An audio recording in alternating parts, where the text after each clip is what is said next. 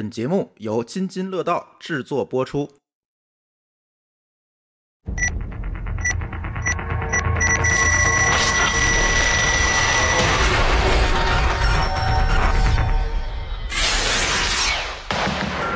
我希望跟死神抢人，我希望干预死亡，我希望他活着到急诊。我旁边的亲人或者朋友或者同事或者我哪怕我不认识的人，突然出现事情了，那我们应该怎么办？抖音里边百分之九十九的这个院外急救的视频都是不合规的，而且活不了的。比如说一百个患者，如果发生了所谓的心搏骤停，他可能能够存活下来的概率的话是不足百分之六。我们特别期望看到这个结果，就是让患者活着到急诊。每年两次或者一次体检的话，如果您不做的话，您对自己不太负责。你非要拿几年寿命去换这个所谓的快速的减肥，你觉得值不？爱自己，爱别人，帮助别人，伸出援手，不要漠视生命，要不然这个社会风气不就变了吗？各位听友，大家好啊！这里是津津乐道，我是朱峰。Hello，大家好，我是舒淇。哎，呃，今天我们聊一聊最近我们经历的一个小的个人的提升，是吗？嗯、我们的技能点又 get 了哈，又 get 了一个新的新的技能点，对，嗯又领了两个证呃，一个证儿吧，嗯，第二个证儿马上就要领到了。哎，呃，舒淇说一下是什么证吧？嗯、就是美国心脏协会颁发的这个急救证，就是一般同学会说叫 AHA 的急救证，是对吧？对，嗯嗯，嗯，对。然我俩后呢都领到了。哎，对，但是我觉得这个故事呢，如果只讲这个故事呢，有点儿就结束了是吧？哎，就结束了。那本期节目呢就结束了，是吧？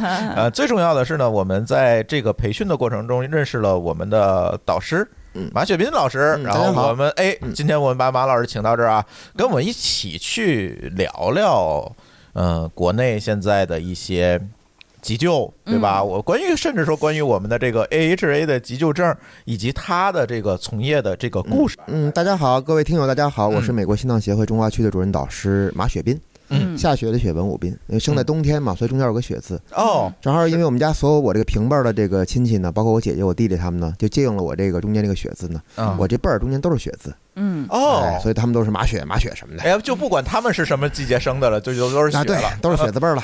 哎，对，哎，呃，对，这次我们去北京，其实做的这个 HA 急救认证的这个培训，对吧？嗯，呃，但是这个培训其实是舒淇给我们找的。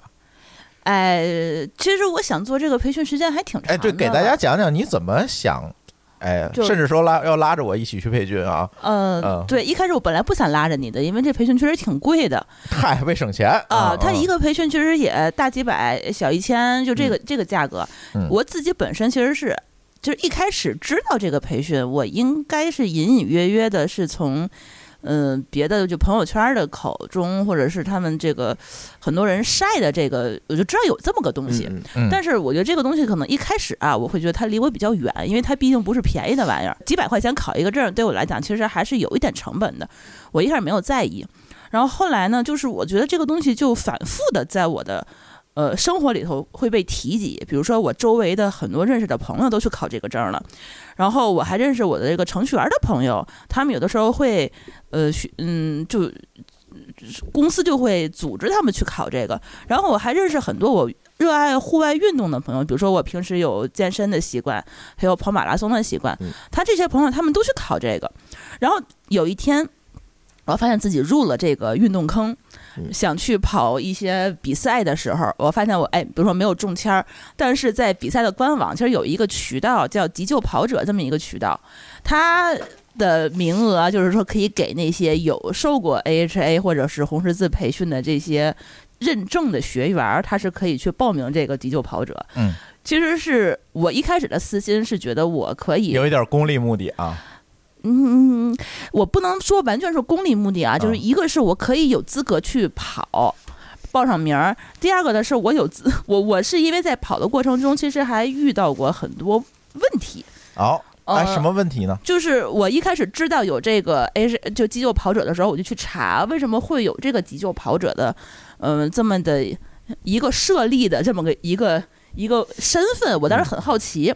后来我就是随着这个马拉松就跑的越次来就次数越来越多了，我才知道，其实，在运动中，尤其是我我这个弱鸡的这个成绩啊，就是。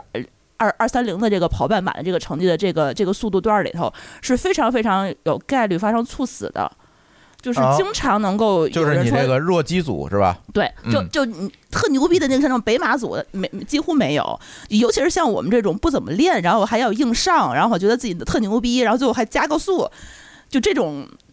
就是不知天高地厚，大家没有什么这种意识和基础的这个知识储备的这些人，就很容易在赛道上发生问题。然后我才知道，哦，他其实大家对这个东西的，嗯，普及和这种认知其实还是不太够的。所以后来我发现，就是你应该在比赛的过程中多设立一些，就是有这样专业技能的人，嗯跟着这些呃跑者们一起跑，然后在途中万一发生问题，其实是可以通过自己的技能去帮助大家。嗯其实我为什么？就是功利目的只是一种啊，不要说我百分之百都是功利目的，因为我真的是在跑步过程中我见到过这样的人，嗯这个故事我可能在节目里头其实讲过很多遍，就是在我唐山马拉松那场比赛的时候，在第十六公里，我还给你发微信呢，半马的十六公里，你还记得吗？嗯因为我当时身体还不舒服，所以我就跑得比较慢，跑了一个二三零兔子后面，然后在那个那个过程中，就突然前方有一个人躺在地上，然后那个兔子跟我说：“大家绕开点儿，不要被绊倒。”然后我就看有一个人在躺在地上，应该是已经呃猝死了，就是有人我不知道是急救员儿还是跑者啊，在旁边给他做心肺复苏，然后我就看着他。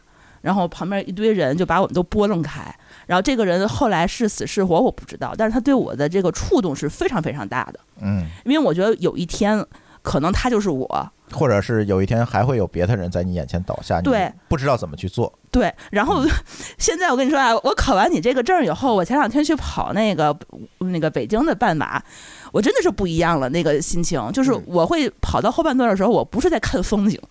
我是看每一个人，嗯我每个人都过来看一眼，哎，这人行吗？哎，那个人有反应吗？哎，那个人还还还能动是吧？哎，这个人倒地了干什么呢？我我真的我觉得心态是不一样了。他这个时候我会觉得有一种责任感，嗯自己会，然后我自己可以，然后别人可能需要我的帮助的这么一个感觉。嗯，所以我后来就觉得这个 AHA 的这个东西，我我觉得我当时是一定要考一个。嗯嗯，我是觉得这个这是一个生存技能。嗯嗯嗯，就是每一个人可能都需要学习一下。包括后来我发现，我很多朋友，尤其是我们这个行业，做码农的，做吧做开发的，做互联网行业的，就是这种久坐的行业，嗯，就每年可能都会发生过一些大厂出现过这样的一个案例。这个案例的话，这一旦出现一个，我们朋友圈肯定会被传遍，然后每个群里都是这样的，说哪个公司又猝猝猝死了，但是其实说的都是公司的问题，就是公司可能九九六啊加班儿。啊啊，加班嗯，可能卷，嗯嗯，员工们可能就是受不了了，然后造成了一个工伤。但后来一想的话，其实他们可能在当时也是没有很多就培训意识没到位，嗯，就一旦出现这个情况下，他们不知道应该怎么做，嗯。嗯，所以我后来就是最最近几年对我的这个刺激和感触比较大的，其实是这件事情，是我身边的朋友和朋友的朋友接二连三的发生这样的意外，还有我认识的人发生过这样的意外，然后当时没有救过来，我就总在反思，如果哪一天我旁边的亲人或者朋友或者同事，或者我哪怕我不认识的人，就突然出现事情了，那我们应该怎么办？嗯，你最起码不能完全手足无措，对不对？对我就印象特别深刻，就是我总是看美剧嘛，他那个有的那个美剧里头就他们人就会，但为什么我们就都不会？我们就只能站在马路边上看着他，嗯，然后嗯提醒说你别踩着他，就只能干这一件事儿，我绕着他走，别。踩着，可能就是你能做的唯一的事情了，是吧？呃，或者我给他打幺二零，嗯啊，顶多就是这样。我我我看着他，就我就觉得我是不是应该在这个过程中，其实应该再多做一点点。嗯嗯嗯嗯这个是，比如说，万一是我的家人出现这种情况的话，我不可能眼睁睁的看他，我不知道应该干什么。嗯这个当时是我自己这么多年就一直的反思。嗯嗯。哎，你说完了，你参加这个培训的这个算是动力，原动力。呃，对对对，嗯那其实特别想采访马老师哈，你大概有数吗？就是你大概培训了多少学员了？培训的认证课的学员的话，至少应该有几万名吧，几万个，几万个。对，在这几万个人里面，大家来参加这个，这个培训其实也不便宜了啊，花这个钱来参加这个培训，他们这些人的促动力都是对大概是怎么样一个分布？在我们学习的内核当中，这个嗯叫做这个他的学习动力，对，对吧？嗯或者叫做发现内核。嗯说实话，有很多的学员来学之前呢，他的这个学习内核是不明确的，甚至像您所讲的有些功利，比如说嗯。我当急救跑者蹭跑，嗯。我为了给我的证书增加一个 title，增加学分，嗯。对吧？或者说是我为了拿一个光环，嗯，有很多种目标，或者是公司强制我过来学，嗯对，没错啊儿，有很多公司老板或机构要求的，嗯。我只是一个被动的参与者嗯，他不是主动的，嗯。所以这个时候就会导致一个问题出现，这个结果就是我们不重视这个技能。首先，这个技能能不能掌握啊，不是在于我看来最重要的，我最看重的是他的学习态度。嗯哎，为什么呢？因为大家会发现，急救这个技能，为什么我们会觉得它可能跟我们的生活离得有点远呢？嗯是因为不是每天都有可能会发生猝死。如果我们是一个有福报的一个生活经历的话，你会发现，你这个可能近五年、近十年没有经历过一场意外，没有经历过一场所谓的猝倒甚至猝死，对吧？对你觉得世界很和平是安全的，嗯但其实往往意外是很难管控的，嗯，对吧？说风险可以管控，下一秒随时可能发嗯生。没错，意外和明天你不知道哪一个先到来呀、嗯所以像保险是一个逻辑，嗯就是你可以不用，但是你绝对不能不会嗯啊；你可以不用，但是你绝对不能不买。嗯所以我觉得就是说这个产品是需要的。就是说我们可能。嗯，不遇到它，那就概率就百分之零。但是我们一旦遇到它，那概率就是百分之百。对呀、这个其实我觉得，这这么这这个一想的话，其实我还是觉得挺恐怖的。尤其是就是我们俩这个年纪啊，可能咱们三们这个年纪啊，就是 尤其是他，就是朱峰这个年纪吧，他们七零后他们嗯七零后，现在我开始逐步的意识到，它其实是一个发病高峰期了。一开始几年前我不这么认为，我觉得我们身体都很健康，离猝死的话其实时间还是挺远的。但是开始越来越有年轻的三十岁左右的人，或者四十岁左右的朋友开始发生这件事情的时候，我觉得这件事情有点慌。根本就不像我们自己所说的那种和是个和平的什么离我们嗯很远的用不上的这么一个东西，嗯它其实就在我们身边。对，嗯因为说实话，就咱们中国人的话，有一个传统的误区，嗯，就是我没病，对吧？它的标准是什么？是因为我不疼，哎，对吧？嗯。我没症状，没症状，哪怕我指标异常了，我觉得也问题不大。嗯。这是我们的一个传统误区，或者是我也不会去查。你说如果指标异常，那最起码去查，有呃，对就，是甚至有些人就是说我只要不知道，就是等于我没病，啊，对，不去医院就等于我没病，哎 没错啊对，这是我们一个常见的误区。所以有嗯些问题呢，可能是日积月累的，就是小疾，对吧？最后拖成了大病。嗯但是为什么会发生猝死呢？其实这里边呢是有一些数据可以追溯的。第一个猝死当中呢，最常见的原因叫做 SCD 啊，就是 sudden cardiac death，嗯就是英文就是心源性猝死，它跟心脏有关。嗯心脏因为各种原因导致了它的射血功能异常了，而嗯这个时候没有办法给全身供血了，会发生死亡。最常见啊，它占比大概百分之七十五。第二种呢是窒息导致的，那各种原因的窒息，我们不要以为说窒息就是因为比如说恶颈啊、溺水啊、异物卡喉啊，对吧？呛咳呀，这叫物理性窒息。我们还有很多常见的病理性窒息啊，咱们说的慢阻肺、肺气肿、老慢支，发生了突发的严重哮喘嗯啊，发生了比如说严重的喉头水肿，因为过敏导致的，它啊，都有可能会导致我们没法通气啊。嗯这种是病理性的。那我们乱吃药吃多了呢，对吧？咱们讲那个阿片类药物中毒，嗯对吧？它也有可能会导致这种药理性窒息，所以窒息也是一种叫做肺源性死亡，叫做 SPD 啊 pulmonary death。嗯嗯那还有一种呢是脑源性的，就是我们所说的这个脑血管意外，尤其中老年患者有可能中风。脑出血、脑梗，哎，对，啊甭管脑出血、脑梗，都统称叫做脑血管意外，嗯这种叫 SBD，对吧？嗯比例当中比较高的呢，从数据来看呢是 SCD，就心脏来说的话，它是一个比较脆弱娇气的脏器，所以有那么一句话呀，形象的比喻了我们心脏和肝脏的关系，对吧？肝脏是什么？是苦力，肝脏很耐受，所以肝脏是个哑巴，而心脏是个喇叭。嗯就肝脏，但凡你不把它折腾到极致的话，说实话，一般还不叫疼的。啊肝脏本身上面没有太多神经，包膜有神经。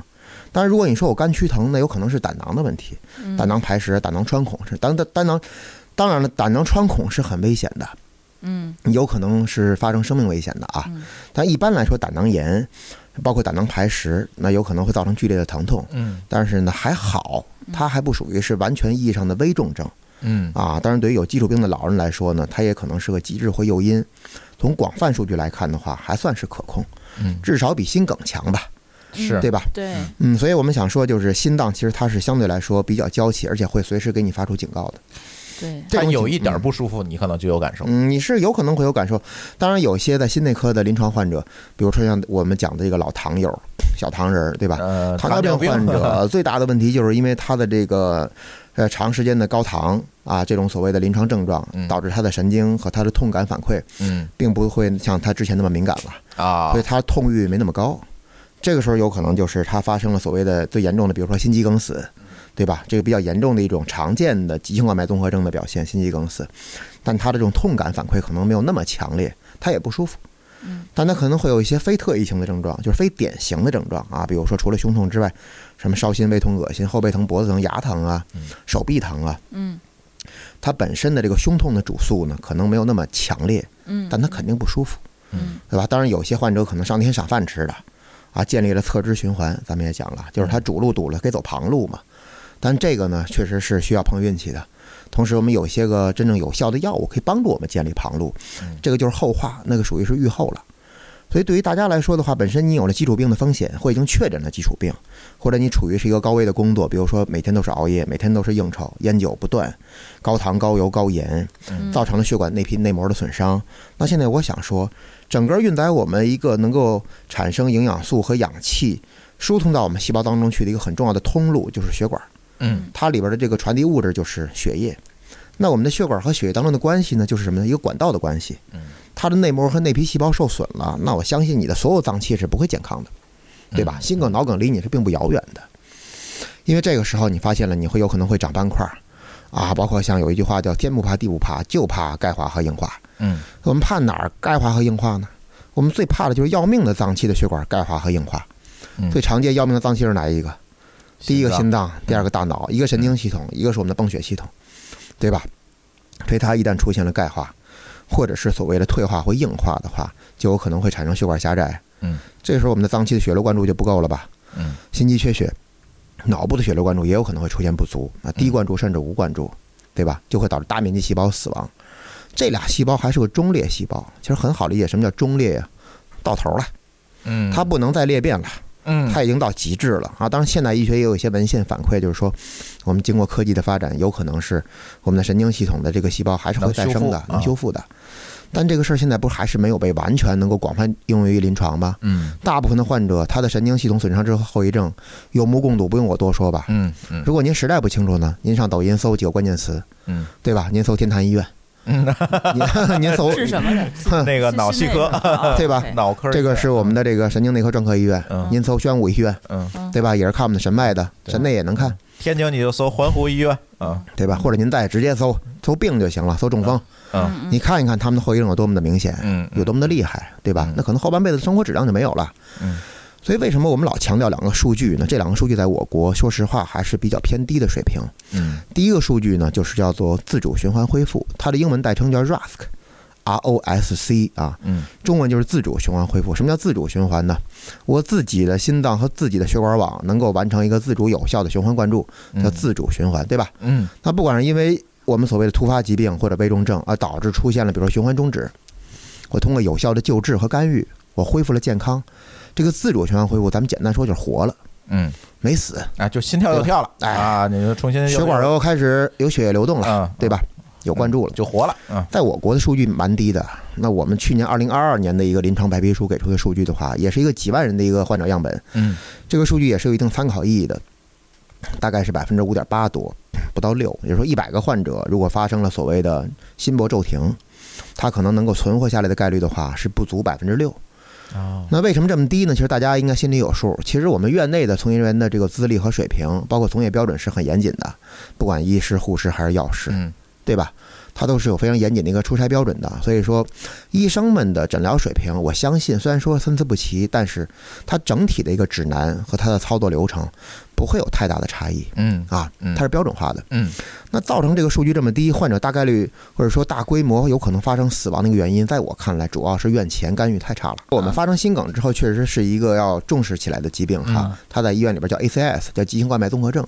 但是呢，心梗跟心搏骤停呢，并不能完全划等号。嗯 OK，心梗可以诱发心搏骤停，但是我不心梗，因为其他原因也能诱发骤停。嗯，刚才我们不是还说过窒息的原因、脑血管意外的原因嗯，包括感染的原因等等的原因都可以。各种原因，各种原因就停掉了，你都可以导致心脏射血功能异常，等于你的发动机不泵血了。嗯，它就是汽车里边发动机，嗯。而我们那个油路呢就是血管，嗯。对吧？就跟我们修车一样，跟修车一样一样的啊。结构，其实就一辆就是一辆车。嗯。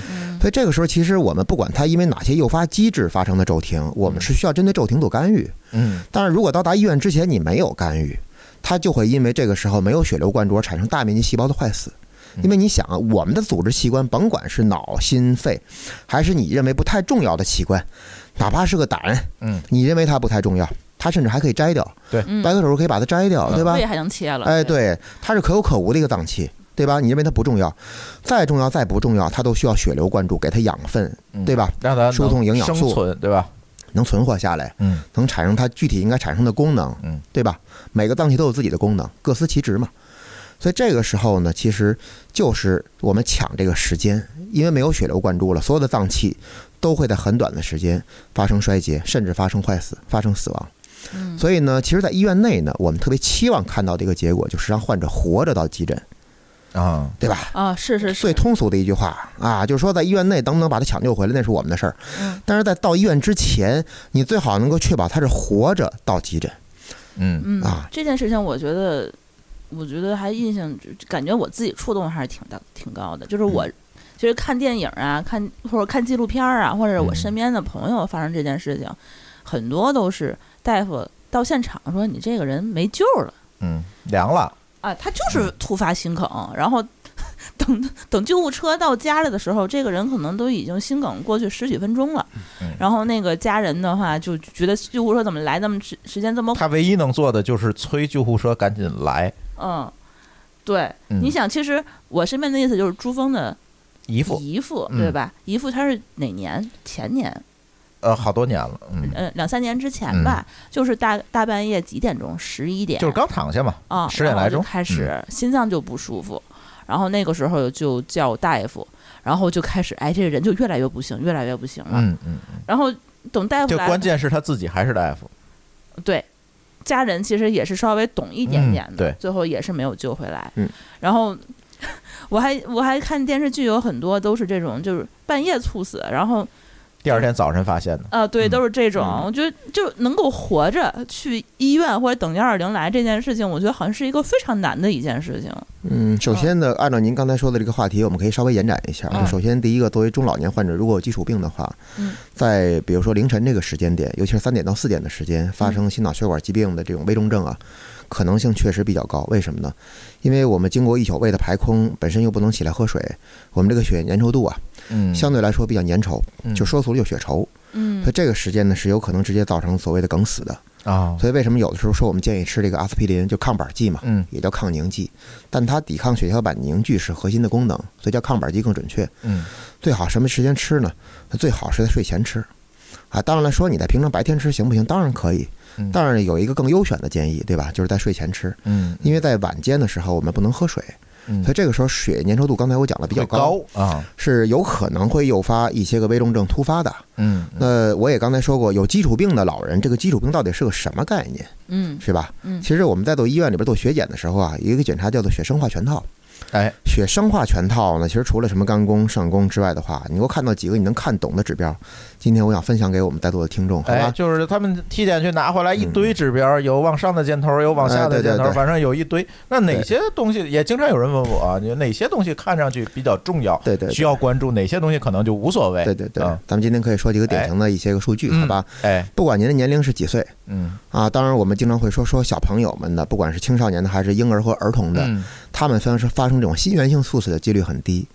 原因很简单，刚出厂，啊，心脏还健康着呢，啊对吧？新车，嗯但是呢，它有可能会发生先心病，嗯就出厂的时候就有毛病。啊，这个咱们另外再说啊。嗯如果没有先心病的话，一般来说他们发生心源性死亡的几率是比较低的。嗯他们有可能因为其他的机制，比如说免疫屏障被破坏了、感染啊、窒息啊，嗯其他的原因。嗯但为什么我们的中老年患者一般来说，老是经常听到这种所谓的心内科、神经内科的一些疾病呢？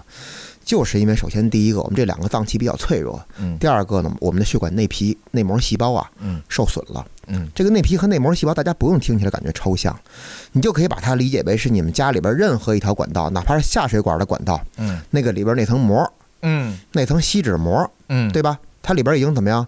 出现了破损，嗯，不管它是就是用时间久了，啊哎对不管用的又不太适当，出现了污垢，嗯对吧？嗯有污垢，嗯比如说有赘生物，嗯对吧？有杂质，嗯嗯或者直接生锈了，嗯，你天天往里倒火锅底料，它肯定得呃堵啊。没错啊，啊对吧？或者说它直接就已经发生了血管狭窄，嗯对吧？它干瘪了，嗯对吧？我们现在家里用的自来水管子，也有可能会出现结构的变化呀，对吧？它生锈了之后，里边那个管径的内径就变了，所以这个时候呢，就会导致我们出现所谓的心肌缺血。咱们拿心脏来举例的话，第一个需要关注的是什么？比如说我们说的血脂、血糖、血压，还有一个叫血酮。只有血酮，你感觉听起来抽象一点，其实就是同型半胱氨酸。这个呢，咱咱先放一边儿啊，嗯，咱说前三个大家能听懂的，哎，这这个天天听嘛，就是什么哎三高啊，三高、压、脂、嗯糖，嗯对吧？大家老感觉听起来好像挺危险。嗯，平常该吃吃，该喝喝，尤其是白酒，对吧？哎，烟咱也该抽抽，感觉好像也没啥，其实完全不是。嗯它很有可能是没有蓄积到一个爆发点，它很有可能在某一天以断崖式的这种的急症的形式，洪水猛兽般袭来，就炸了。嗯就炸了最可怕。哎，啊它不是一点一点的温水煮青蛙。嗯我们经常会说说糖尿病患者他有一些并发症是温水煮青蛙，为什么？除了低血糖并发症之外，大部分的高血糖并发症有可能是需要长期的病变积累的。所以说糖尿病不是特别可怕，最可怕的是并发症嗯啊，什么糖足截肢啊、肾衰尿毒症啊、嗯眼底啊，直接的话病变失明啊，这个东西好像糖尿病对全身都会有影响。全身的血管包括神经都跑不了。嗯但是我想说，如果是心脑血管疾病呢，很有可能还没这么慢呢。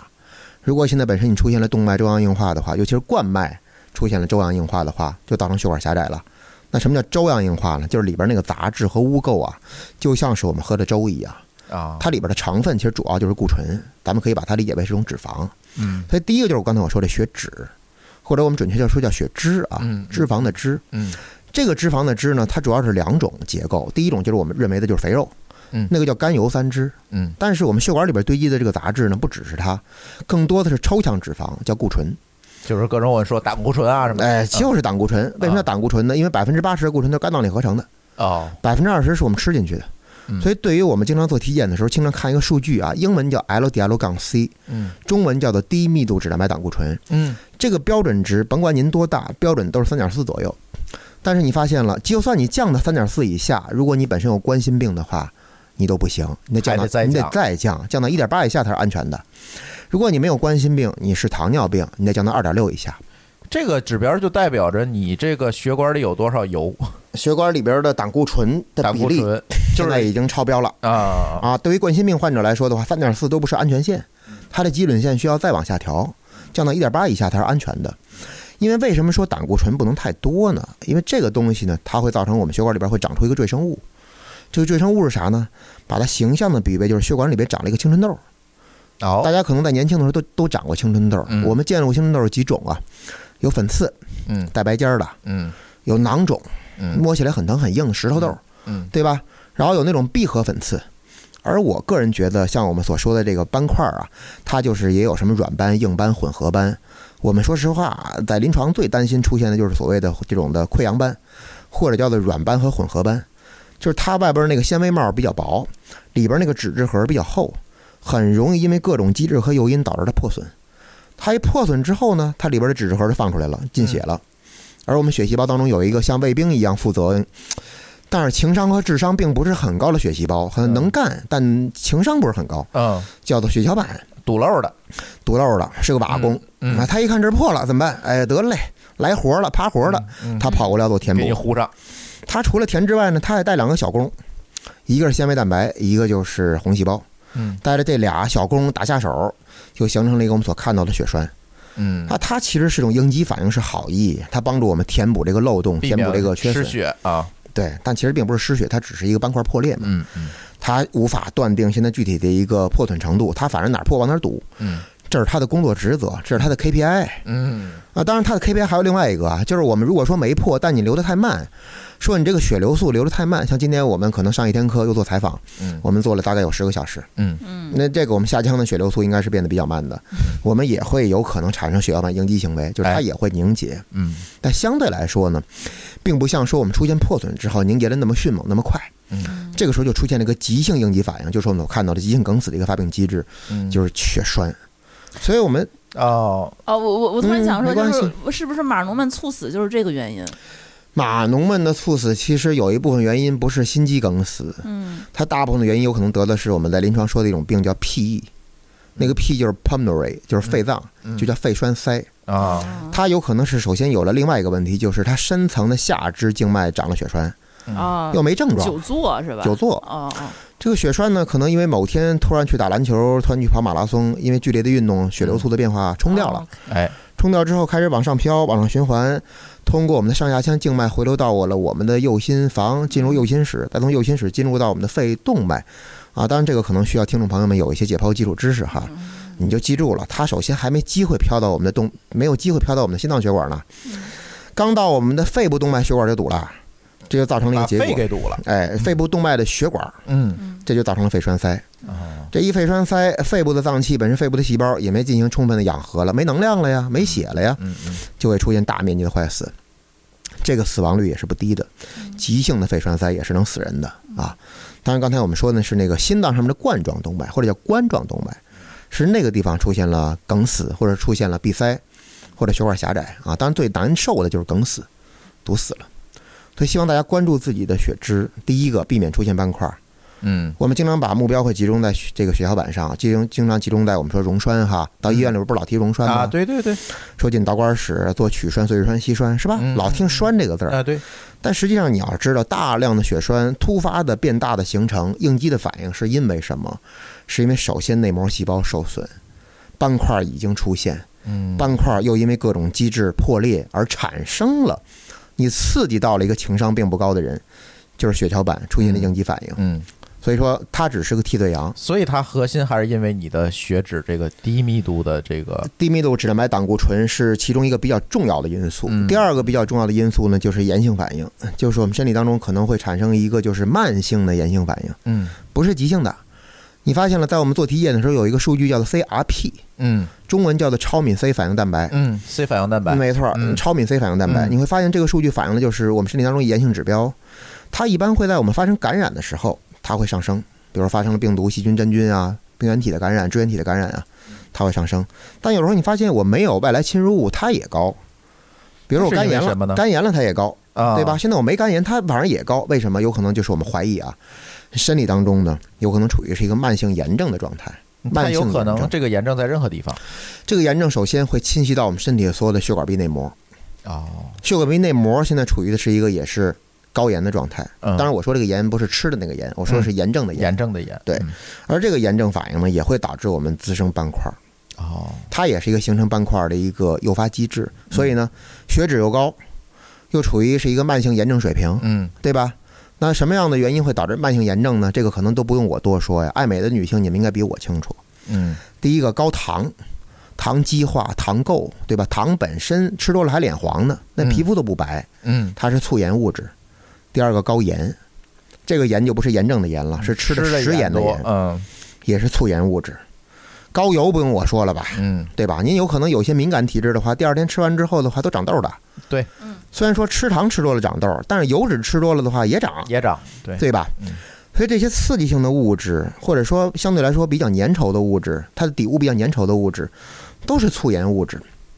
你看那些清淡饮食的那些个民族，或者说那些个人，嗯。相对来说，不管是皮肤状态啊、心脑血管的血管内膜的状态啊，都相对来说还是健康的，嗯，整体寿命可能也比也会长的。嗯。吃油我是不反对的，但是要吃干净和健康的油，比如说嗯。像我们吃鱼油啊，嗯对吧？像深海鱼油啊，这是好油。您动不动的老吃猪油，这谁受得了啊？炼猪油，对吧？哎，所以呢，大部分原因和病啊，其实是跟我们这个张嘴啊，管不住的嘴啊，嗯真有直接关系，嗯好吧？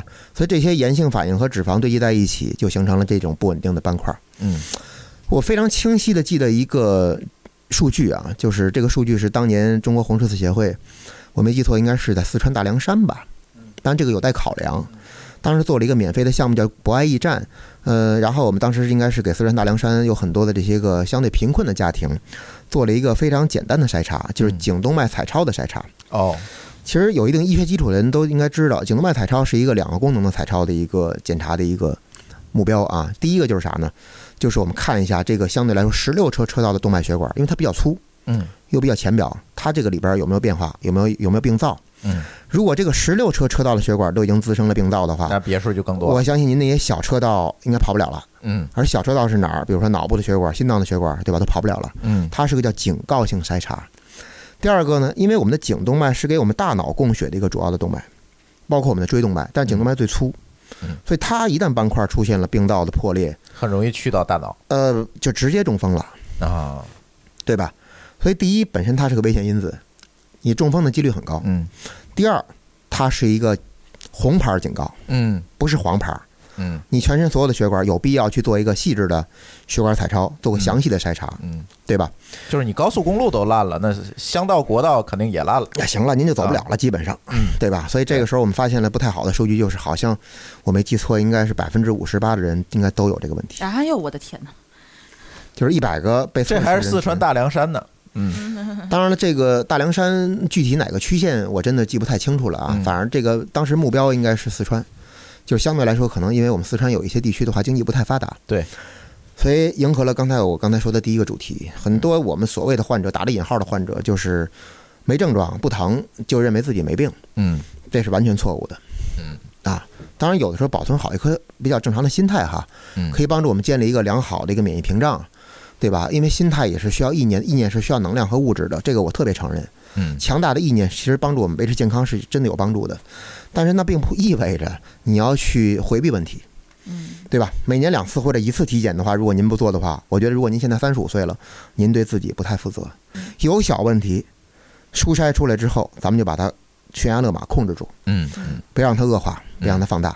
嗯嗯我一直以为就是就是到了中老年，就是五十岁往上，其实才会有这些高发的问题。但是现在你看越来越年轻。啊，我觉得好嗯像到二三十岁，现在就这种概率有挺多的。当然三三四十岁就开始高危了，就是现在已经开始越来越实非常简单的一个逻。辑，怎么来理解呢？还是拿车来举例子。嗯我们以前开车呀，不跑高速公路，嗯，对吧？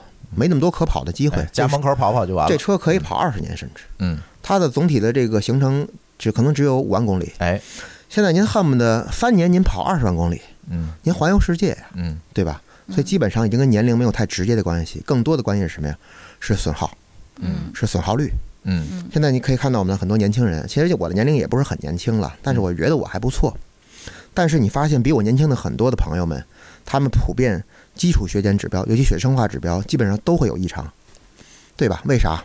你看他吃什么喝什么，他几点睡觉嗯，他吸烟喝酒这两个我们所谓叫易致癌物质因，嗯，他现在有没有接触？对，有些人甚至不是接触，有些人是成瘾，成瘾对。对吧？抽烟。烟烟酒尤其抽烟就是烟烟酒成瘾，对，想戒都戒不了，说明美其名曰说有戒断症，嗯，这个咱们下期节目马老师可以讲讲我的心得和体会啊。哎，这个这个戒断症，我可以实话上来就挖坑是吗？对吧？就是说，我们说阿片类药物中毒，咱们嗯俗称就是说，如果滥用的话就是毒品，但它在医院里边不是毒品，对吧？比如吗啡样物质嘛，海洛因、芬太尼、羟考酮啊，但它会有中枢中枢抑制的结果，也会产生依赖性。嗯它如果戒断，我承认会有戒断症，嗯挺难受的。嗯，光心理强大不行啊，它是生理上的反应。嗯，所以我们需要一些药物来调。但是能不能戒？我告诉你，可以戒。嗯所以烟瘾和酒瘾呢，说相相比它的话，戒断症的话要轻嗯啊。所以说能不能戒，其实可以戒，只是大家觉得这个事儿呢，它所产生的危害并不是瞬时的，嗯。他觉得无所谓。我觉得大家嗯。还是没有看到这种活生生的案例，就是没有觉得自己有危险，然后觉得这个没他看到了，下礼拜也忘了，就是嗯。对。就 这侥幸心理吧，应该是。就是我嗯。们身边每一位这个每年都有几位因为这些问题过世的朋友哈，嗯。咱就不点名了。嗯。啊，还挺有名的是吧？就啊，你说那个老程序员是吧？哎，嗯对，咱不点名，大家可能也就注意一个礼拜，周围人。嗯，你看现在大家不还是周围朋友还照吃吃，照吃而且你你要知道啊，他出现这种问题的时候，大家会觉得我他平时没病，怎么就突然就哎，对，心梗了？他那一天几包烟，有朋友三包烟。嗯，啊，那个体重超重，嗯，然后大家就说他平时没病啊，嗯嗯，现在还有一个流行啊，就是很多小小某书上面的啊。的，就是空腹减脂效率高。所以他们现在这是一个方法，就很多人觉得呃要不否认。嗯，它因为它可以快速的调动我们身体当中储备的脂肪进行糖异生，对因为我们糖原储备在空腹的状态是状态下，肝脏里边只有一百克糖原，就是二两。嗯肌肉里边的四百克糖原呢，它其实是缺一种酶，它不能直接转化为血糖的。首先，我们消耗的其实是肝脏里的肝糖原，肌肉里大概三百到四百克的肌糖原的话，它需要催化酶。嗯，所以这个时候，其实对于想减肥的朋友来说呢，我不否认，还真有催化的效果。效果会好。但是，请你一定要记住，安全性大于有效性。我希望大家把这六个字儿，而且主持人千万别捡漏，嗯把这六个字儿一定要让他们听三遍。嗯安全性大于有效性。嗯不管是在临床药剂、临床诊疗，还是我们在做所谓的这种业余的运动，嗯，你要把这六个字儿记着，记在心里嗯，好吧？在急诊我们老提六个字儿，叫先救命后治病，对对吧？用大的收益博弈小的伤害。对对。那运动呢？我建议大家就是安全大于有效。就是你死个蹬动感单车，它瘦了，但是你命没了，就有什么用啊？或者你哪怕是没命，但是对于你身体所产生的过耗和器官的损伤，它有可能是慢性的积累。嗯你就算瘦了，它好吗？嗯第一，它不好看；第二，它也不健康啊。嗯你非要拿几年寿命去换那个所谓的快速、所谓快速的减肥，你觉得值不？对对吧？它不值吧？对，哎是所以我希望大家呢去宏观的看待这个问题。当然，有些肥胖症患者需要很短的时间马上降脂，是因为他真正达到了病理上所定义的就是肥胖症，嗯对关节的压力、对脏器的压力、对心脑血管的压力嗯，他需要用一些极端的办法快速降脂，但它也来源于什么？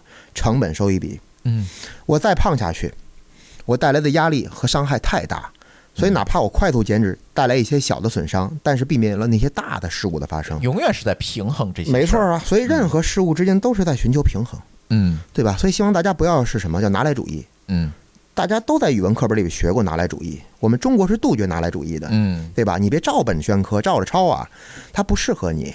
呃，最近这一段时间，其实我们也看到了好多，比如说，特别是在某音上啊，啊，我们总能刷到这种啊。突然倒地，然后有人过去给他做这个 跟你说心肺前复苏。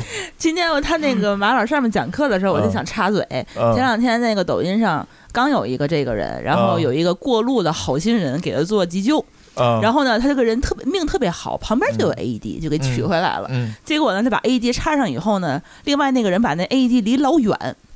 他听不见那 AED 跟他说话，哦就一直在闪那个 AED，然后就不知道摁是吧？就没摁，就一直也没摁，他就一直是哎这 AED 怎么回事儿啊？这就就当时对觉得，所以这个话题我们回到刚才我们都说了很多预防的问题啊，当然这个最后遇到事儿，我们还是那句话，得让他活着到急诊室。对，这件事儿也很重要。但是我们最近其实从网上也看到了很多很多的这个呃规范也好，不规范的也好的这种急救行为。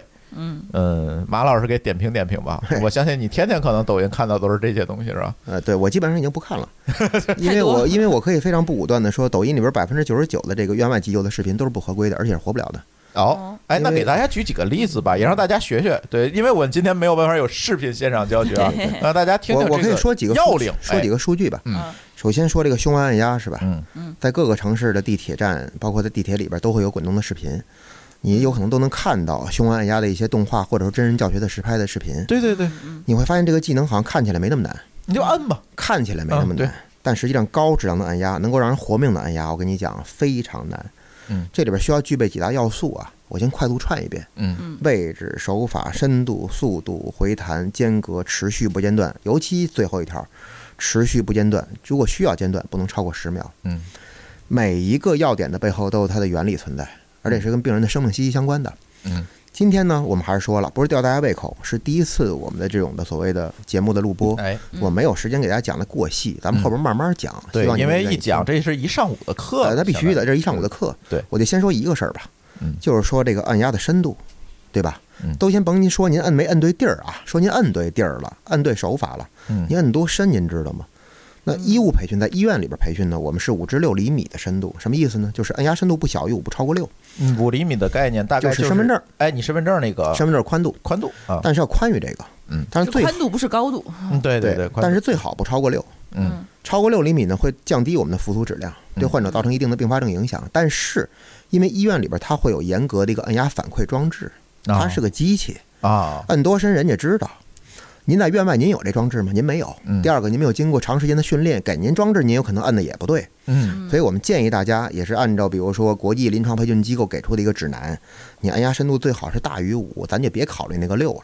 嗯嗯你能深于五，如果你真的超过了六，到头的结果它有可能是受伤，复苏质量降低，但它有可能搏一把，就是说它能跟死神较个劲。嗯但如果你按压深度每缩短零点五英寸，就是中国计量单位一点二七公分，嗯患者生还率锐减百分之五十，这个数据你记心里。嗯，你少摁一厘米，它生还率折一半儿。这摁摁不下去就不行。说俗了就是少摁了它得死，嗯嗯多摁了呢有可能是效率降低或受伤。嗯所以这个收益比您自己就心里有数了。嗯，但是，刚才我说的只是一个要点，我刚才说了好多呀。对，位置、深度、手法、速度、回弹、间隔，还不能间断超过十秒。您自己拿这五个往抖音里边去套去，不就完了吗？嗯。你看看他们能不能按照我说这几大核心去做，嗯。做不到，对吧？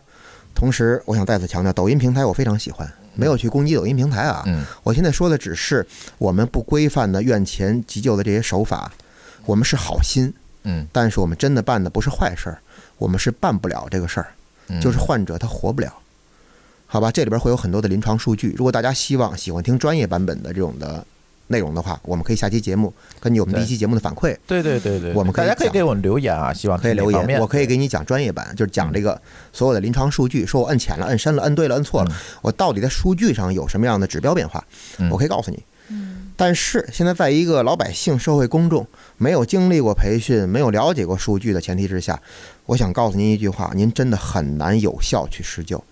这句话不是打击您的自信心，不是打击您，我说的是实话，嗯，很难。比如从这个网上我们看了一个视频，然后呢遇到了问题就去救，可能大概率是达不到效果的。嗯，太难了。我经常跟我们的很多社会公众的学员开玩笑，我说救一个人在医院里边就是四个招儿，嗯跟上刑差不多，就电他、摁他、扎他、吹他。嗯电他什么意思？电复律或者我们叫除颤嗯啊。当然这个里边有细分啊，有同步的，有不同步的，这个咱们以后再说。叫电他。第二个呢，扎他是什么？开放静脉通路或者气管内，就是说还包括还有能骨内给药的，就永不塌陷的静脉。咱说俗了就是给药，嗯药物复苏，对吧？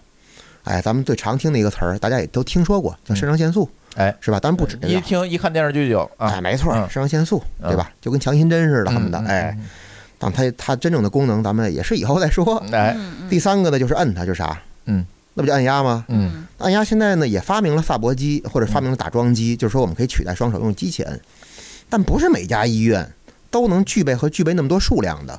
嗯，当发生挤兑的时候，当发生诊疗的医疗资源紧张的时候，就得用手摁啊，对吧？幺二零上也是得用手摁啊。嗯所以如果你不会用手摁，他还是活不了。第四个，什么叫吹它呀？当然，在医院里不是用嘴吹，我们是做气道管理，对吧？啊，球囊啊，包括通气设备啊，有很多。在院外呢用嘴吹。嗯所以你看这几个方法，你都要把它整合在一起，它才有可能活下来。它院外唯一少一个扎它，嗯，就是电复率可以做 AED，对吧？不能给他药，对吧？按压可以做，用手按；通气可以做，用嘴吹。嗯，这三个其实也够您学一阵子的了。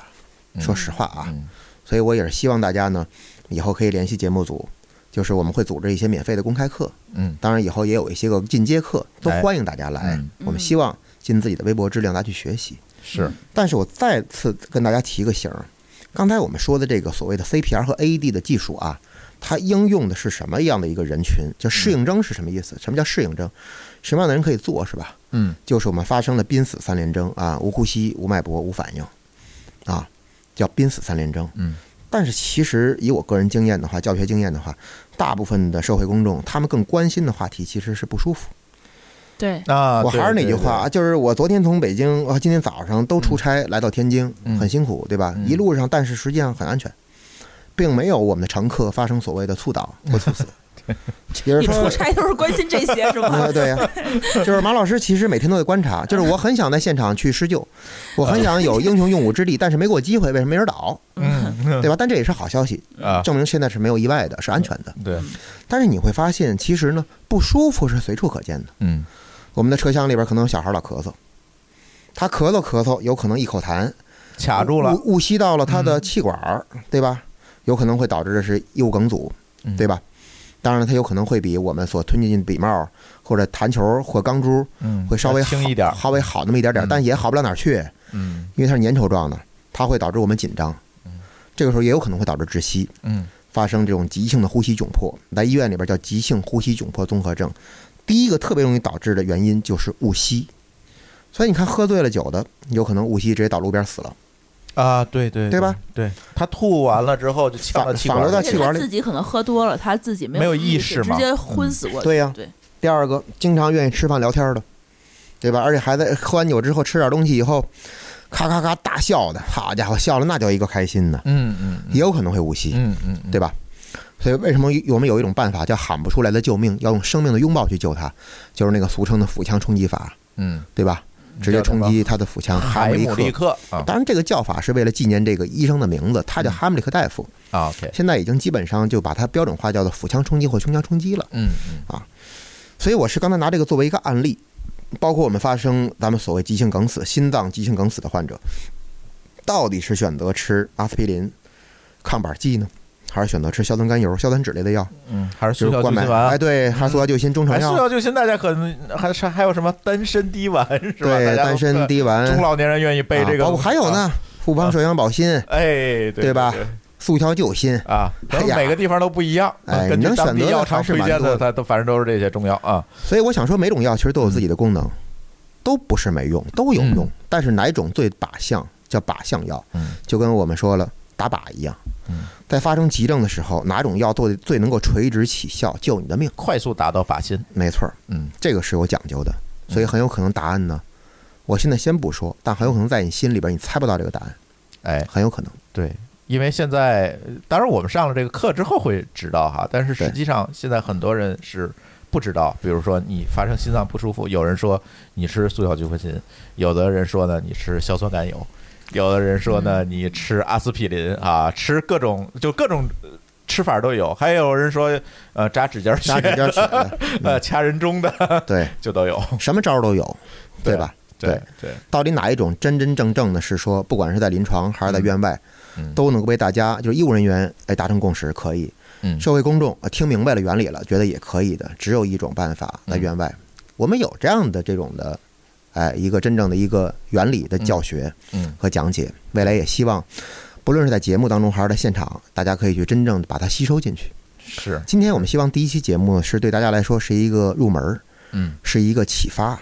找着一个索引，大家知道你所关心的点在哪里，对对对同时告诉我们你想听什么。对嗯对，所以呢，我最后呢想有两个小故事呢，来咱们作为一个第一小节的一个总结。哎，就刚才我们主持人可能在我们录播节目之前也问过我一个问题，说马老师为什么坚持做这个事儿已经超过十年了，嗯，是吧？其实我特别好奇，你为什么要去做这么一个，其实我们看上去不这么赚钱的事儿。嗯嗯，对，确实不太赚钱，有时候还赔呢。嗯，对，嗯，对因为我去拉萨拉 拉萨萨可还行。拉萨培训的时候，包括去新疆乌鲁木齐嗯给天山实验中学培训的时候，嗯，这两场培训光是路费，因为大家知道我们飞拉萨的话，来回的话机票就很贵的。对啊对，那不管是学员交纳所谓的认证成本，嗯还是说我们做一些公开课，完全就没有现金可以收。嗯其实我们的现金流是负数。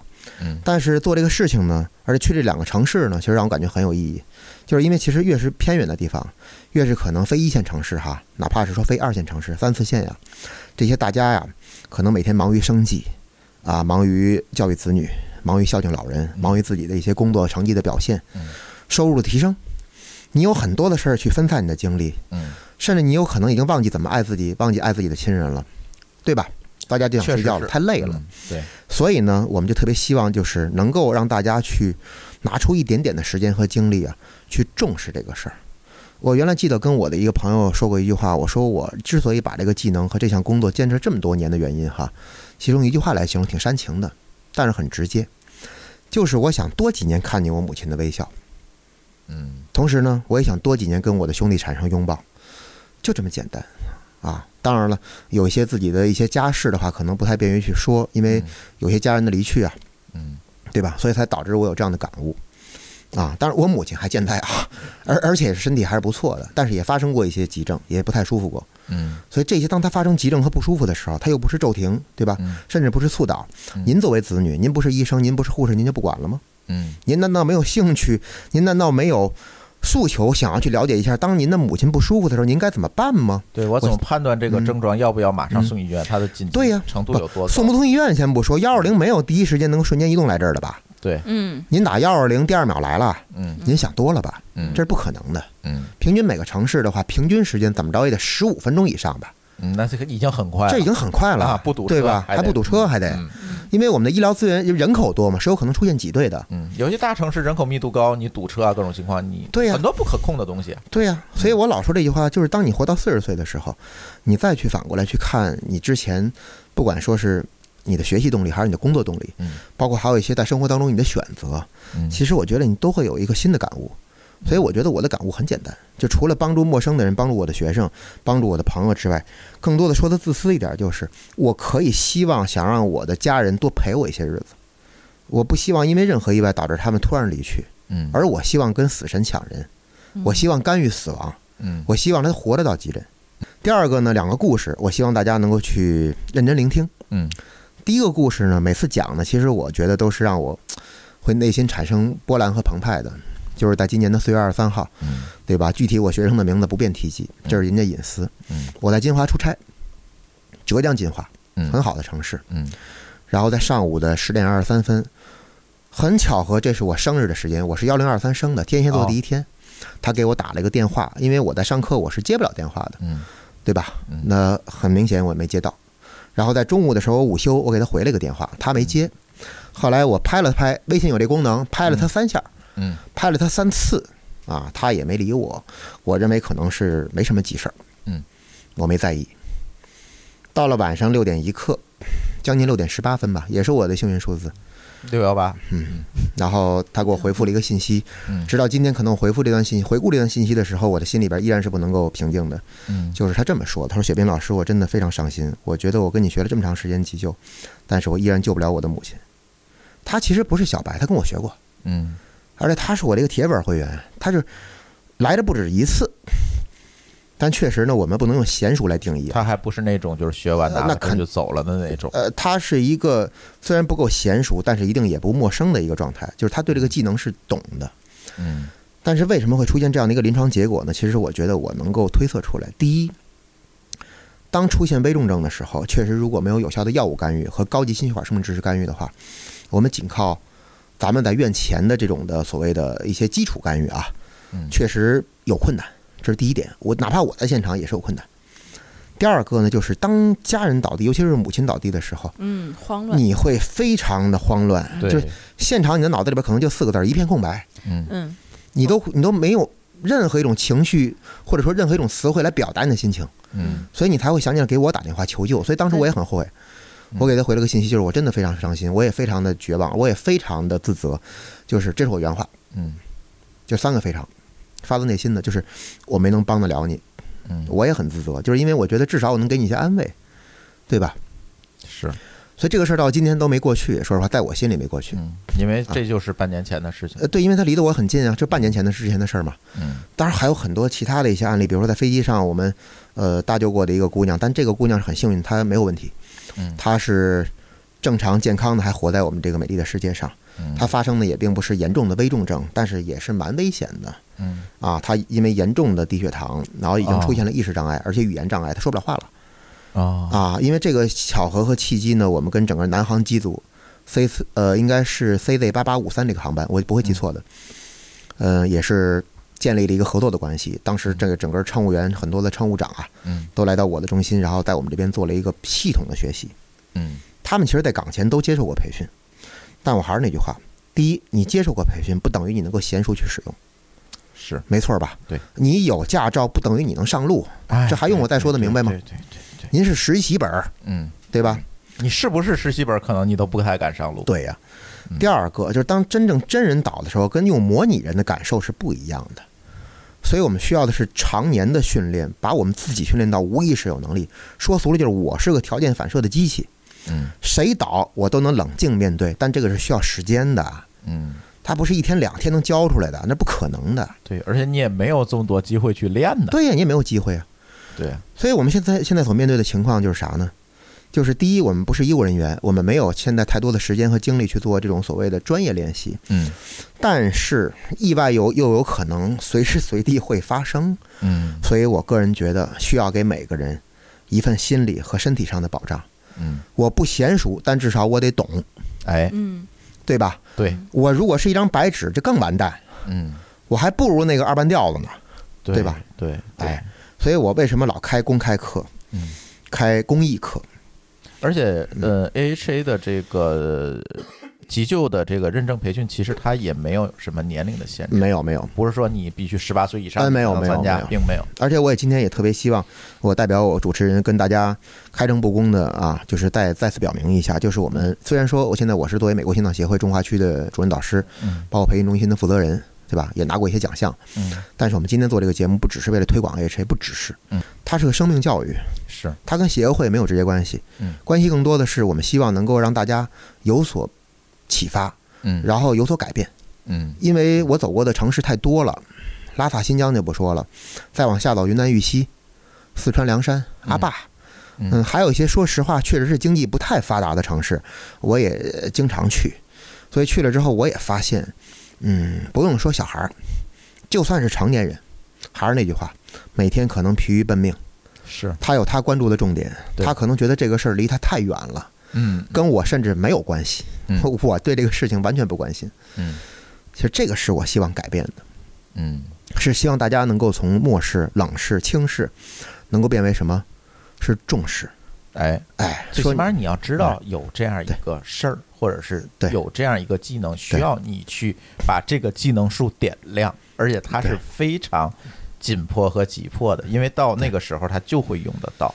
对呀、其实这里要跟大家分享一个知识，就是我们刚才讲这个 CPR 的时候，就是摁啊，就是咱在抖音上看摁，这个事情是非常耗费体力的。我咱们的听友可能你如果没有学过，你是不知道的。我培训的时候做了四组，我已经一身汗了，那当然，我已经一身汗了。当然，如果我看旁边的女生，就有的已经开始喘了，你知道吗？嗯，所以这个事情不是说，比如你看一个人倒地，你上去给他摁，你可能做几组，做两分钟，你可能就不行了，嗯，你就是摁不动了。这个时候就需要有身边有更多的人掌握这个技能来轮替你。对，嗯，这个其实就是我一开始觉得我有义务，就是把这个技能告诉大家，让大家嗯。都来学的这么一个原因。对，就是我讲一个我自己的很深的感触，但不是我的事情，但是我们每个人都知道这件事情，嗯。就是当年上海外滩的元旦的那次踩踏事件。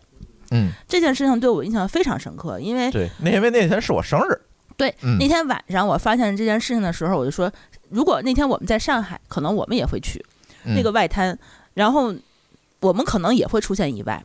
然后当时印象很很深刻的是，他当时有一段视频是整个外滩这么多年轻人，他只有三个人在施救，一个是一个外国人，那个外国人好像是一个医生，另外是两个护士。然后呢，他当时是在救一地的人，其他所有的年轻人都是在旁边站着看着他去救这一这一堆人。当时死亡的人数我就我不不记得了，但是他肯定是有几百人，死伤惨重，那嗯，肯定是有几百人。后来呢，隔了几年，咱们都知道前两年韩国的那次踩踏，首尔的那次首尔的叫什么？那个就是那个那个地儿，咱还去过，在啊。旅游的时候还去过，那是一个长下坡嘛，对，啊它正好在那个也是节好像。叫什么长坂坡啊什么，呃，我忘了叫什么名字了，是在一个大学区嘛，呃，在一个大，咱是咱还是去过的。对，就前两年疫情期间的时候，他当时也是因为万圣节，然后发生了踩踏事件，然后当时很多人看那个视频，他都是窒息了。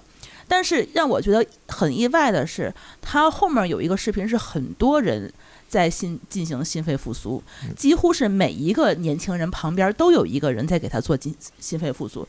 这两个视频，当时我第一反应就是为什么会有天差地别的区别？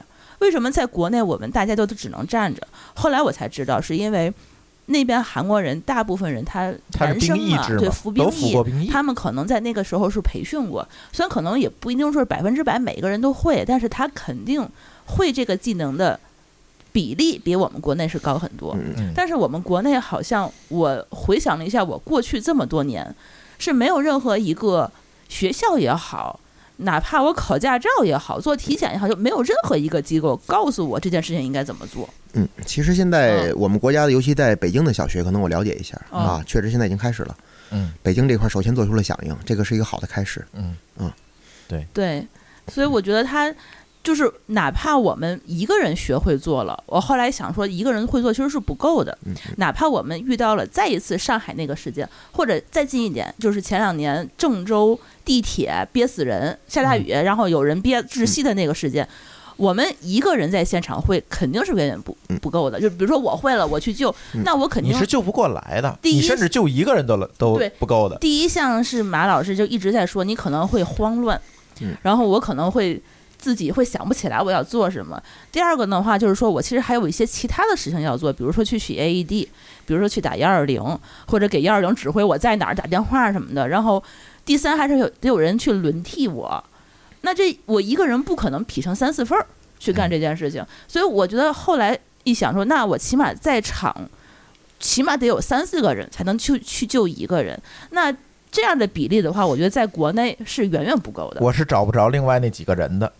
嗯，对。嗯然后我最后我又一想说，为什么很多人都需要去学？然后我学会了，我只能救别人啊，嗯，我救不了自己。这个是我最后我觉得一定要带着珠峰，就是意识决堤了，我一定要去去学这个东西。就是我突然意识到，这个安全是我给别人保证是没有用的，我要先保证我自己活着。就是要建立一个屏障，就跟我们的免疫屏障一样，嗯有足够多的人具有这个免疫力，你才能保护到大家。对，就是他只能救别人，不能救自己的时候，嗯，然后我觉得，那我其实有义务叫着我的家人、我的朋友、我的同事，然后我的邻居们，邻居对门邻居是吧？那个最好找到是吧？呃，对对对，甚至可能是我工作场所它有 AED，但是不会去使用的这些呃管理者们嗯，呃，我觉得他们其实都有义务。或者说，我觉得他们都应该有必要去学习一下，然后才能保证我们真的是这个有一定的安全。嗯，嗯对，但是急救这个技能确实是相对来说比较全面和宏观的。嗯，就刚才大家一直都提到了，不管是在釜山、韩国哈，嗯，还是在我们这个北京呃上海是吧？上上海。外滩，嗯。上海外滩发生踩踏事件之后，其实他们死亡的原因大部分是窒息，嗯，就是因为他们有可能，尤其是当趴下的时候、俯卧位的时候，又说身上会有踩踏的时候哈，会发生严重的就是我们没法没法呼吸了，嗯没法正常通气了，所以他们其实是窒息死的。嗯他们并不是我们所认为说被踩死，当然这种几率也是有，因为一些创伤型的损伤。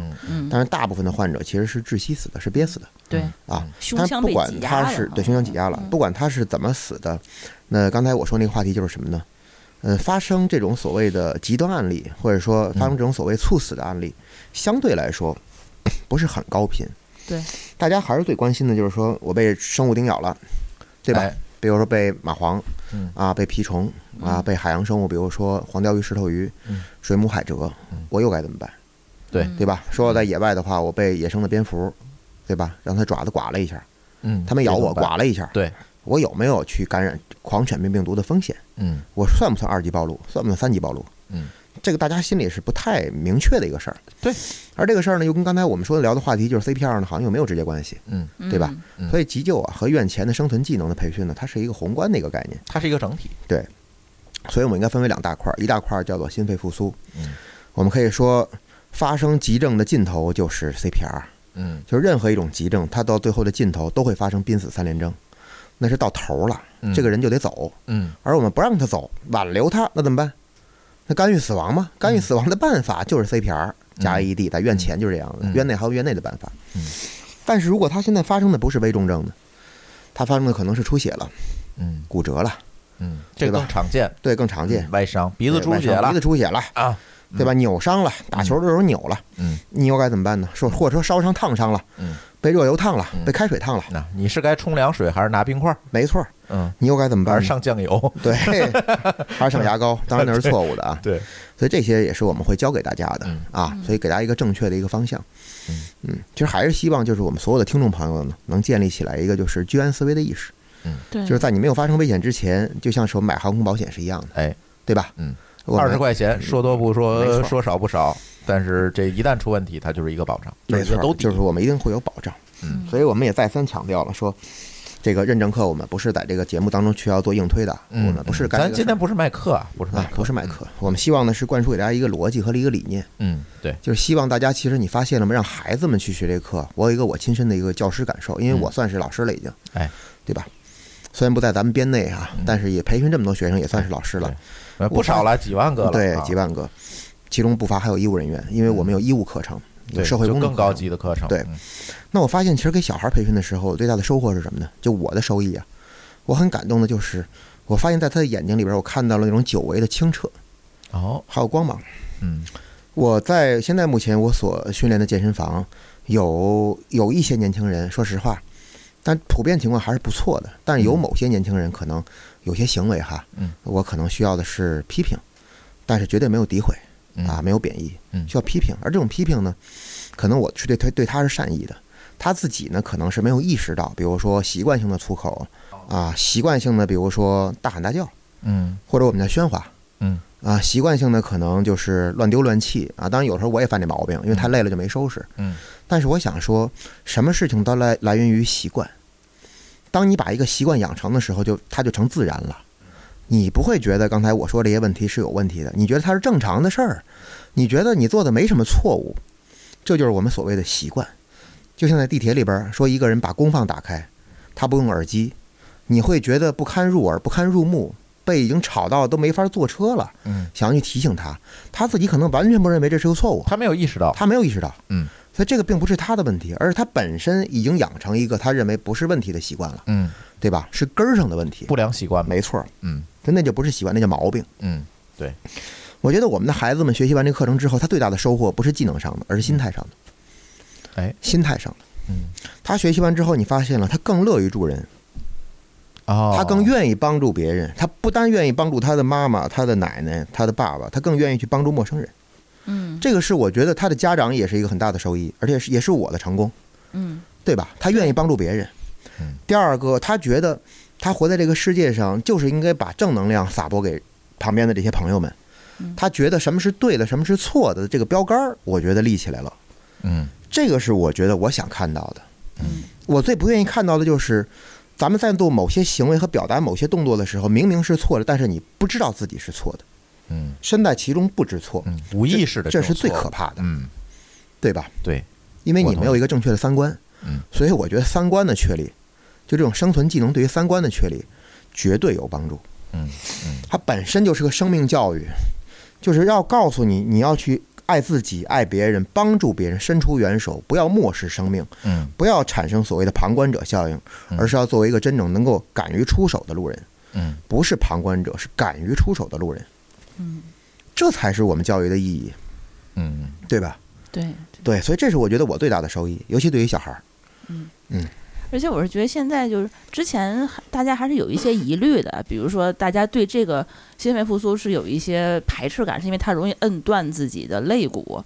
呃，不是自己摁断别人的肋骨，或者说他也担心我出出于乐于救人的这样一个目的，可能会给自己招惹一些麻烦，嗯对吧？所以大家其实，呃，我之前跟聊的，大家好像不愿意去做这件事情。我这次参加完培训，我把那个最后拿到的证书发到那个朋友圈去秀啊秀了一，下，大家很多人就会给我质疑是吗？会担心就是这种，嗯，你说说救家人，可能我嗯觉得还行哈，你如果救外人，这会不会？嗯啊，我的肋有很多我爸肋骨都被你摁断了，这个这个问题，其实我特别理解大家有顾虑，但是我来帮大家解决一下。嗯。其实早在二零一七年三月十五号，我们国家就已经出台了这个民法典嗯。一百八十四条好人法，嗯。对吧？啊，这个法条，呃，这个正好跟他的名字也是完全吻合的，嗯对吧？好人法保护谁？保护好人。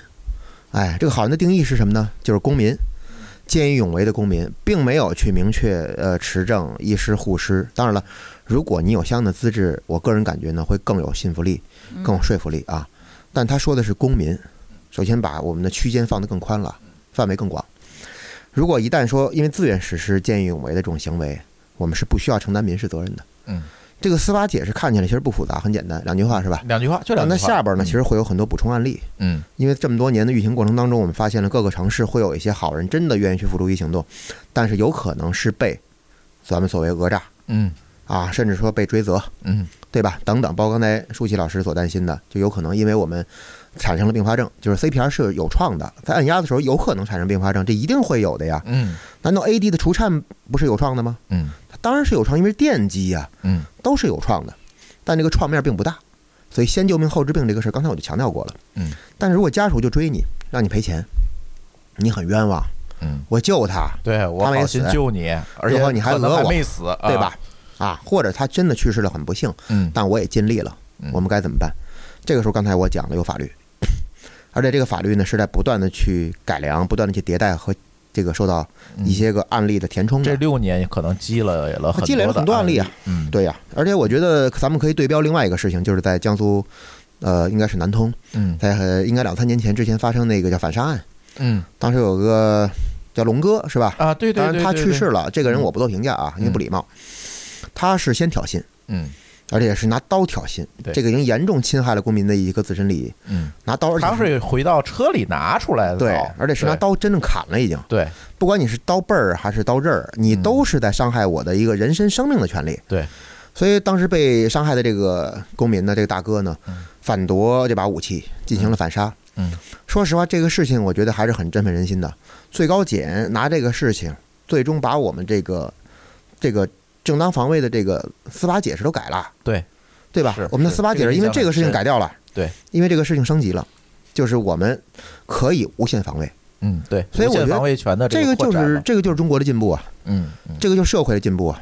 嗯对吧？嗯。我们应该敢于说对恶势力说不啊，嗯。我们应该敢于乐于出手，乐于帮助别人啊，嗯。要不然这个社会风气不就变了吗？对。对吧？对，所以我觉得大家不用太担心说被讹被啊所谓的一些个追责，因为我第一我们有法律，第二个如果真的退一万步讲，上升到追责，咱们就直接向公检法申请做尸检，嗯对吧？咱们做尸检。他到底因为什么原因导致死亡了？咱们有个真正第三方给出的一个公正的一个客观报告。对，是到底是他原发性的这个疾病造成的，还是我给你摁死的？吧对啊，是因为我造成的，还是因为他本身的这种基础重疾恶化了，对吧？对死亡的嗯，咱们退退一万步讲，咱们可以去找这个问题，对吧？嗯啊，找这个根儿嗯，刨这个根儿啊嗯。所以我建议大家就是还是要伸出援手嗯啊。当然了，如果说有一些个能够减少麻烦的小技巧呢，也是有的。比如说我们拍个视频嗯，让路人帮着拍个视频，对对吧？对，哎这个好，帮我们取个证嘛。这个好，这也是其实为为我们的公检法机构呢能够提高一些效率，嗯嗯省省心，省省力，对，快速把这个事情了断，对对吧？那就完了。嗯，你还能上个抖音头条呢？哎，对，没错儿，对，所以人家杭州那小外卖小哥跳河救人那事儿多振奋，对，那不就是有人拍视频了吗？对呀、那小哥们真很勇敢。对，这事儿搁我，我跟你讲，我还真不敢呢。哇，那这么高桥跳好家伙，他敢。他真跳下去，真救啊！嗯，所以这个小哥，我觉得是点个赞的，这没有问题。是，所以他如果真的以后想学，我把话搁这儿了。他不在杭州吧？嗯我们杭州也有分站培训站，嗯他在哪个城市学，我都给他免费。嗯，他可以联系我们。嗯，好吧。啊，当然他当然他一个人啊。你别在整个外卖站了对，外卖站就别来了，来的话可以免费旁听啊，拿证的话需要成本的。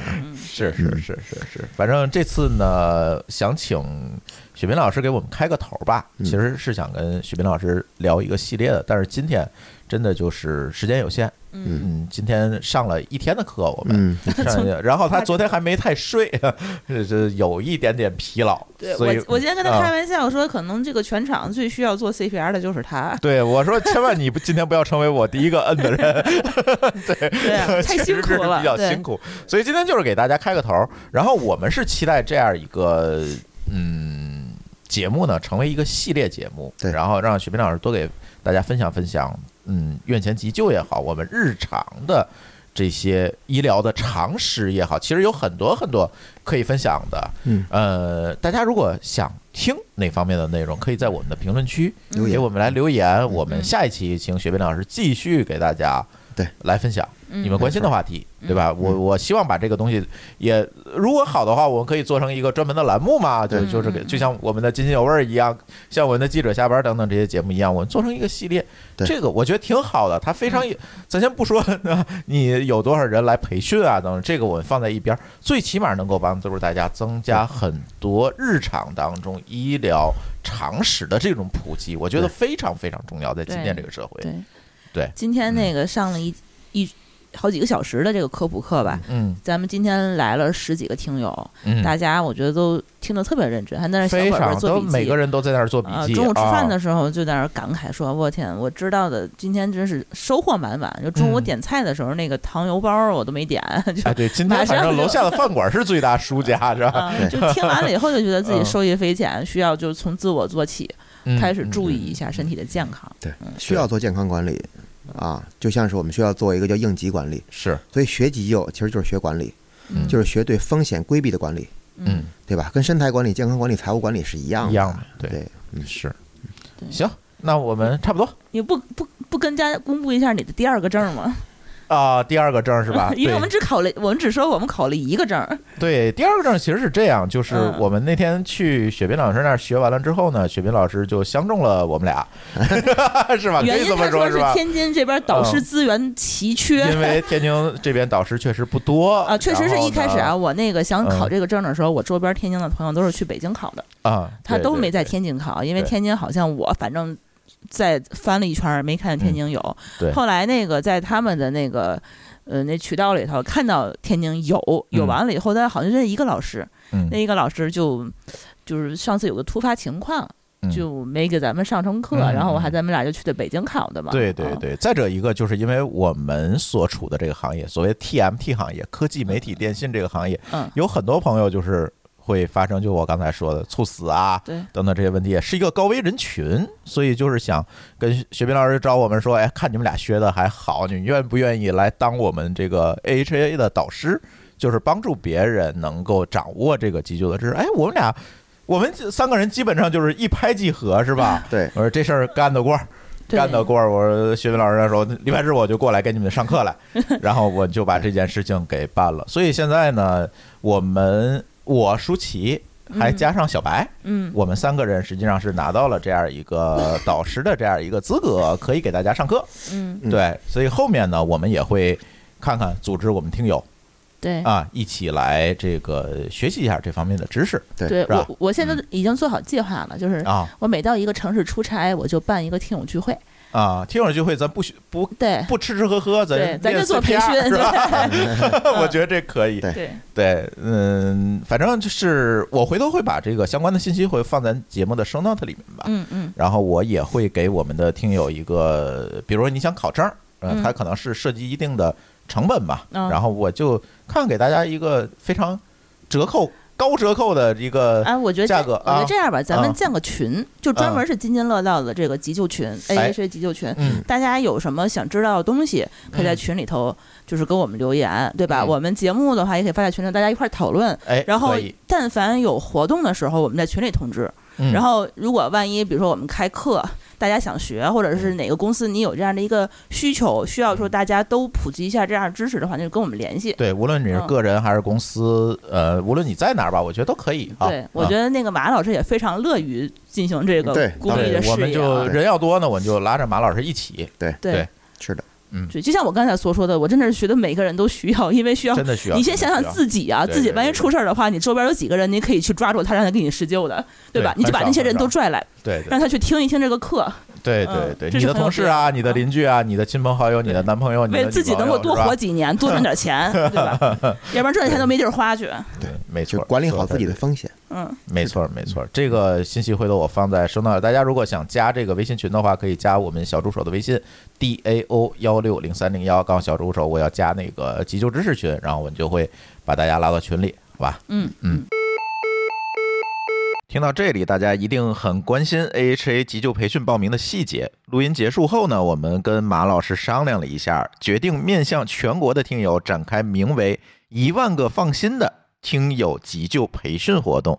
我们会在全国四十四个城市展开长期的培训，保持每月一次的频率。所有参与培训的听友，通过考试后都可以获得美国心脏协会颁发的急救认证证书。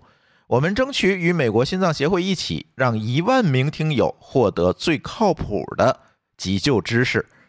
这个培训的官方指导价呢是人民币九百九十元。这次呢，我们放出二十个早鸟名额，最先报名的二十个听友呢将会获得七百四十元的早鸟价，而后续报名的听友也将一直有八百九十元的长期的九折优惠。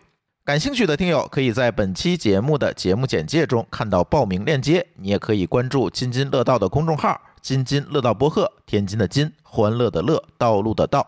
关注后回复“急救”两个字，就可以获得报名入口。如果你是企业的管理者、技术社区的组织者，也欢迎联系我们。我们还有集中的免费公益培训，基础急救培训的活动可以提供给团体的用户。行，那今天我们就先跟雪斌老师聊到这儿，嗯，啊，好特别感谢雪斌老师这一整天的时间啊，哎不客气跟我们他说了一天话，你发他说现了吗？一天话，真真是从早上八点到晚上八点。对对对，而且你们听友们是听了一遍，我已经听他说三遍了。对，对，行，那我们这期节目就先跟大家聊到这里，感谢大家的收听，我们下期节目再见，拜拜。拜拜。感谢您收听本期节目。本期播客节目由津津乐道制作播出。你也可以在我们的官网 d a o 点 f m 找到我们的更多内容作品。如果您喜欢我们的节目，欢迎在微信、微博、朋友圈等社交媒体转发分享。您的分享对我们而言十分重要。如果您希望与我们互动，可以关注我们的微信公众号“津津乐道播客”，天津的津，欢乐的乐，道路的道。在关注后按提示操作，即可加入我们的听友社群。